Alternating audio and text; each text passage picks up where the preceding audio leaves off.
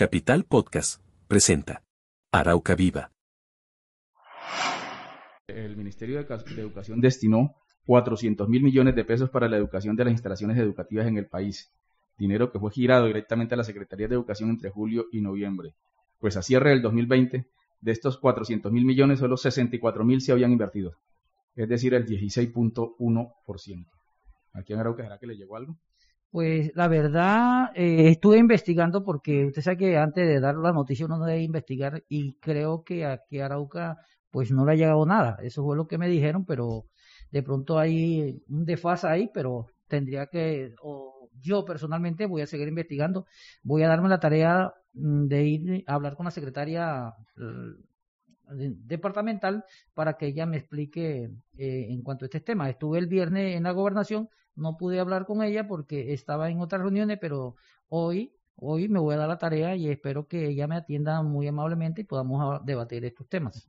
Que lo atienda, ¿no? Sí, que me atienda ante todo porque es una eh, mujer que está, es nueva en este caso y yo sé que las mujeres hacen todas las cosas bien. Sí, señor. No, ella es muy formal. Y mientras este proceso surte efecto, no cesa la polémica, profe, el proceso de la gradualidad. Así esta reapertura gradual tendrá impacto en el desarrollo de la pandemia. Lo que sí parece estar claro son las afectaciones del cierre de los colegios en el proceso de aprendizaje de los niños. Así lo explica el experto en educación Francisco Cajiao. No volver a clases está generando serios problemas de aprendizaje. El atraso en primaria, en cualquier estrato social es enorme. Quienes tienen acceso a conectividad creen que con las tecnologías están educando a sus hijos y esto no es cierto. El caso de quienes no tienen acceso a la tecnología es más dramático. Están en una desventaja inmensa. A esto se suma una deserción en 2020 del 2.2%, según las últimas cifras eh, del Ministerio de Educación, lo que equivale a unos 260 mil menores que dejaron de estudiar en la pandemia.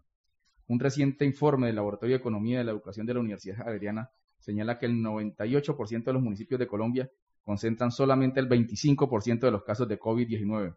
Reabrir lo antes posible en estos municipios beneficiaría al 56% de los estudiantes.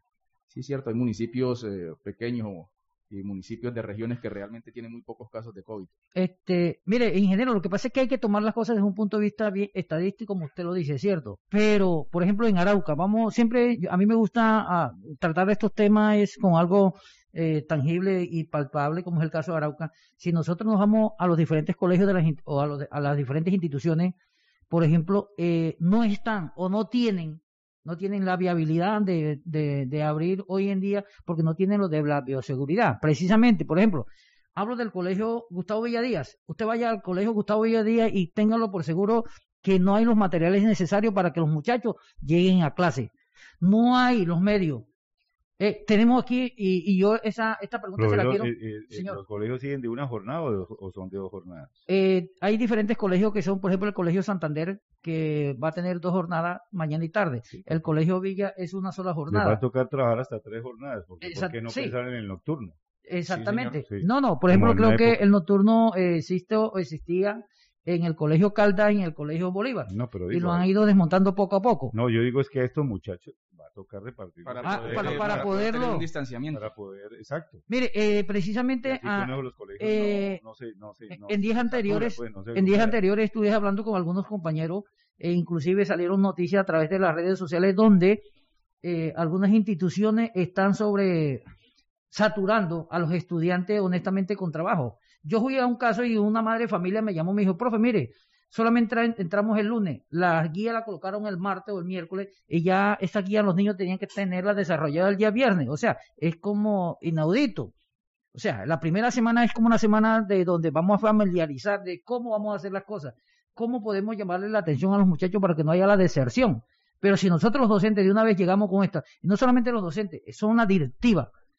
Créame que son una directiva porque sé que algunas instituciones, por ejemplo, el caso, una madre de familia dijo, no voy a mencionar el colegio, pero después lo mencionó, donde estaban saturando a los estudiantes, donde los profesores supuestamente le colocaban demasiada eh, guías de trabajo y no tenían plata que era el colegio de viene un niño, disculpe que lo mencione, pero es la realidad, es la realidad que estamos viviendo. Y ellos me decían, profe, no tenemos internet, tengo el celular y tengo cuatro hijos, ¿cómo puedo hacer? Y aparte de eso, los compañeros docentes me están diciendo que debo entregar los trabajos tal día. ¿Cómo hago yo? Deme un- una explicación o ayúdeme usted. Y yo decía, pues la verdad, no, la única forma de poder ayudar es a través de la emisora, donde aquí no le cobramos para estos servicios sociales a nada. Entonces, hay que llamarle la atención tanto a la directiva o a los directivos como a los mismos docentes, que por favor eh, tengamos en cuenta eh, de qué forma o de qué manera vamos a exigir para que los muchachos nos puedan entregar eh, los trabajos. Es que es una, una cuestión bien interesante, eh, ya casi vamos a comerciales, pero es una cuestión bien interesante, profe, porque mm, se tiene que avanzar a, a un ritmo en, tal cual que los muchachos no se queden, así como se avanza en, la, en, en las clases presenciales y poner poquito trabajo eh, cuando no se tiene presencialidad, pues no sería como, como lo más acorde, debe ponerse eh, lo adecuado a, a, ellos, ¿no? Ahora, cada profesor pues también va a colocar el trabajo que cree que, sí, que va acorde eh, con, eh, con, su, con, su, materia, pero lo, lo más drástico mmm, es que hay muchos niños que no tienen internet, que no tienen, mire, inclusive no tienen conectividad, profe, y además de eso, muchos que lo tienen, le tocas a la mamá o al papá. O hacer los trabajos, sí, señor, hacer, sí, señor. Me decía la madre de familia, profe, mire, son las 11 de la noche y yo haciendo, ayudándole a hacer el trabajo a mi hijo. Las 11 de la noche.